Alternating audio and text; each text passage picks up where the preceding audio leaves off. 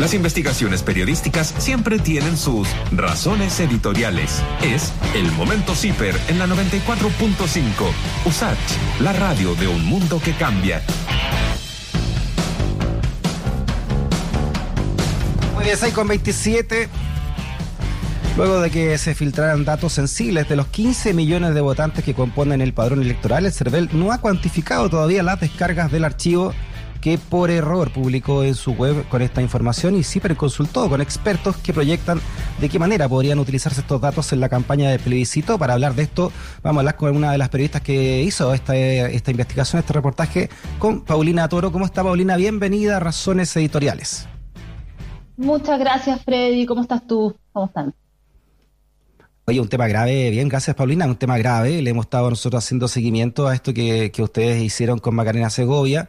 Hablamos con la Maca en la semana y ahora tienen ustedes nuevos datos, ¿no? Un tema gravísimo que lo conversamos con Macarena, no ha tenido todavía la repercusión, creo yo, de, a la altura de lo que significa esta filtración de datos y además a lo bombofica, ¿no? Sospechosa la cosa antes de, y como ustedes parten la nota original, 103 días en su momento de que se eh, realice una de las votaciones más importantes de toda la historia de Chile, ¿no? Para elegir una nueva constitución.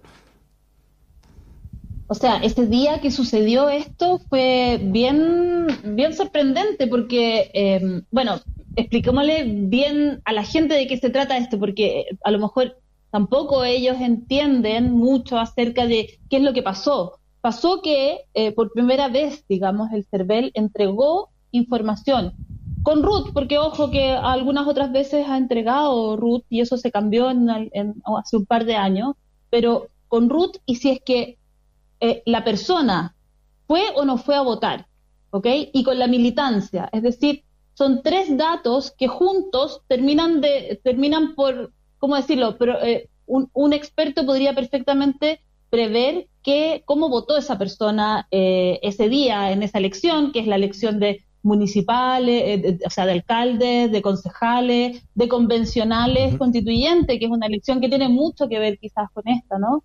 Entonces, eh, claro, nosotros ese día que, nos enteramos que había ocurrido esto, son 15 millones de personas que fueron expuestas en este padrón electoral de esa elección y eh, estuvo 22 horas arriba ese, esa información.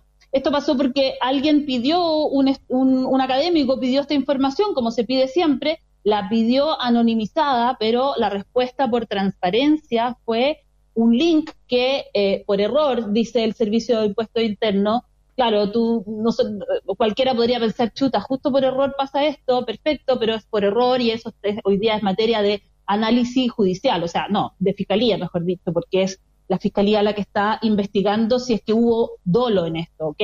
Pero el asunto es que estuvo esta información eh, descargable durante 22 horas, que es mucho tiempo, ¿no? Entonces, para las personas que trabajan con datos, esta información es vital. Lo que, lo que nosotros quisimos hacer en este reportaje fue ponernos en la situación de cómo se puede aprovechar todo esto. Y la verdad es que nos dimos cuenta de que haciendo cruce entre la información que nosotros manejamos, que igual hemos visto varias campañas eh, desarrollarse, sino que además con la opinión de expertos pudimos constatar, como te digo, desde que se puede predecir el voto que uno tuvo en esa elección, porque con un poquito de cruce en redes sociales, con además ver si es que eh, tú vives aquí o vives allá, y además si es que tu trabajo es este, o incluso si es que el avalúo fiscal de tu casa podría dar un antecedente, todos esos cruces en esta malla de, de datos eh, podría arrojar efectivamente qué es lo que tú hiciste en esa elección. Y eso sirve muchísimo para poder ir en busca de votantes, ¿no?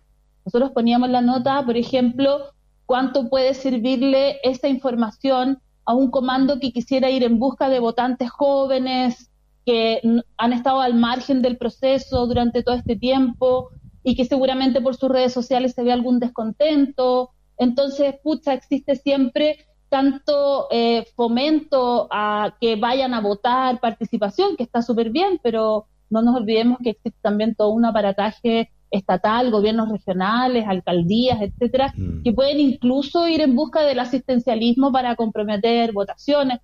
Mira, eh, el uso es súper grave, pero a lo que nosotros nos llama muchísimo la atención es que no esté pasando nada en el fondo. Es decir, pasó esto y, no está el grito en el cielo, no sé, o sea, es como un statu quo ¿Qué finalmente, es lo que dice, ¿no? Paulina, disculpa, el Andrés Tagle, el presidente del, del CERVEL, que además va a poner un, otro condimento, ¿no? Porque a esta altura uno bueno, nosotros los periodistas nos pagan para ser desconfiados, digamos, ¿no? Pero el señor Tagle además es una persona muy ligada a la UDI, era trabajaba la UDI directamente después de todo esto, en estos manejos de datos. ¿Qué, qué, explicación da el CERVEL al respecto? ¿Qué, ¿Hay, hay, hay dolo o eso es lo que está investigando la justicia?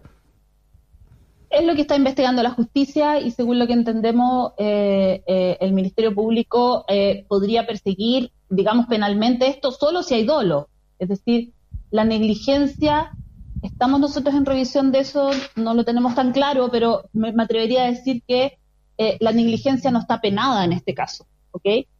Pero mm. si hubiese dolo, a ver, alguien me ponía el siguiente ejemplo que te lo voy a transmitir.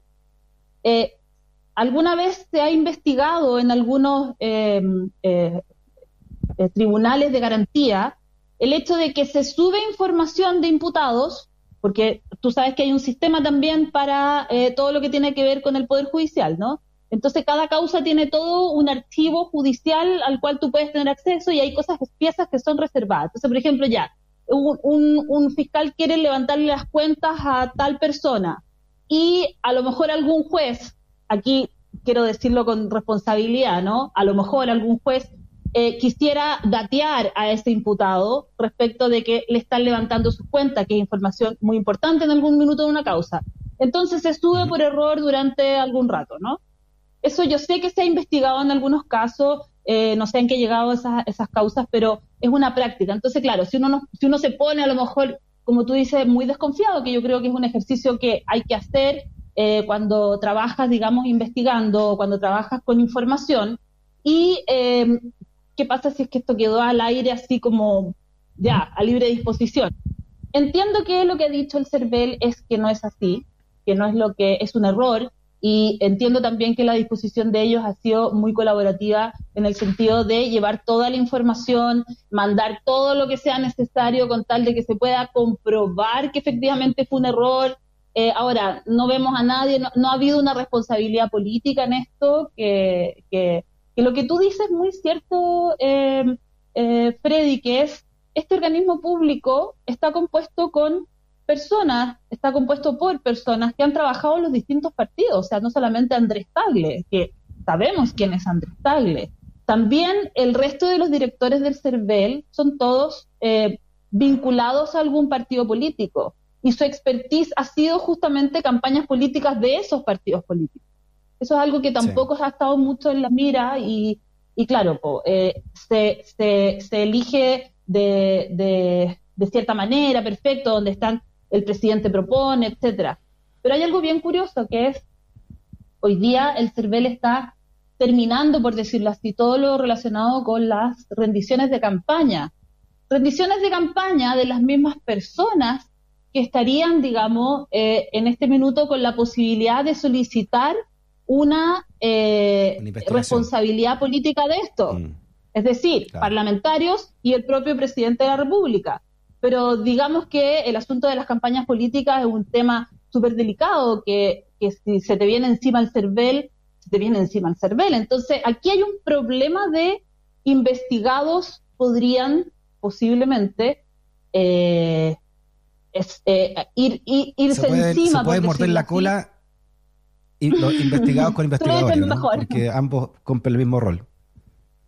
Claro, entonces eh, yo creo que aquí hay un, la autonomía que tiene el CERVEL, que quizás pueda ser muy necesaria, eh, termina siendo también, justo pasó esto, en época de, fiscalización de campañas políticas, y justo se les escapa este, este, cometen este error, pongámoslo así, cometen este error grave, importante, y termina efectivamente eh, no pasando mucho, ¿no?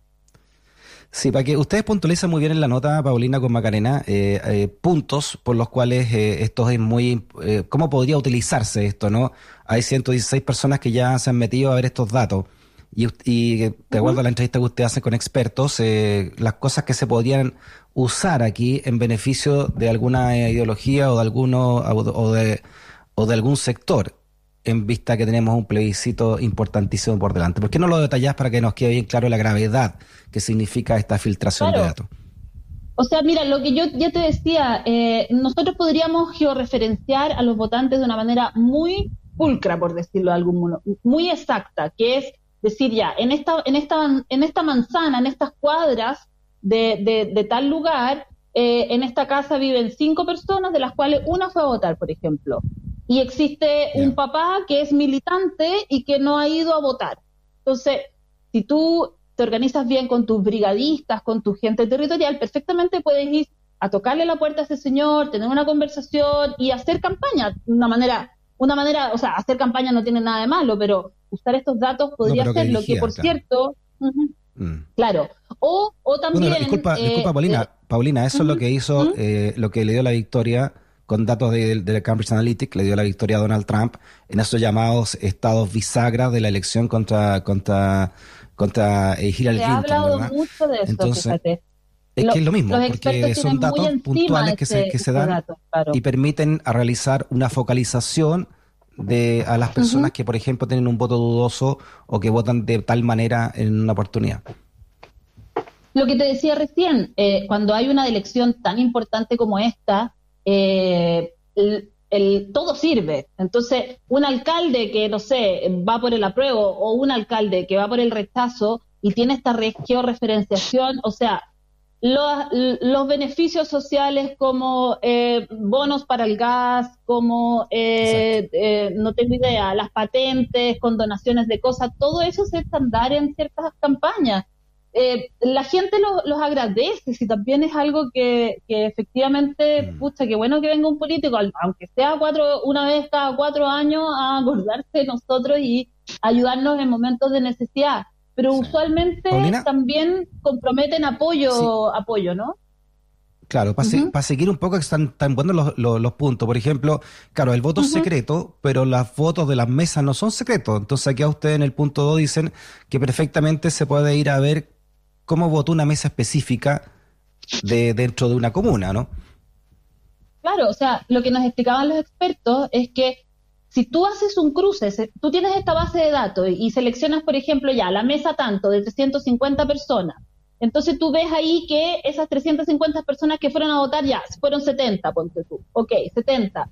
Empiezas a googlear a los 70, sí, simplemente. Entonces tú inmediatamente empiezas a cachar que una de esas personas sigue a José Antonio Castro ok, otra de esas personas tiene no sé qué con eh, eh, eh, ha posteado en Twitter críticas a la, a la convención constitucional.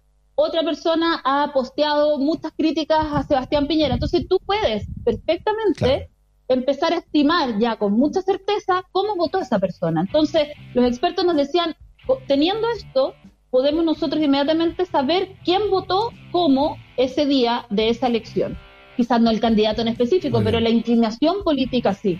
Entonces, eso es muy grave, porque una cosa que sí resguarda el voto, y bueno, Andrés Tagle lo dijo ese día, dijo el día que, que, esto se, se, destapó, por decirlo así, se supo y, y, tuvieron que ellos sacar un comunicado, dijeron, es mentira que nosotros hemos revelado eh, el voto, cómo votó la persona.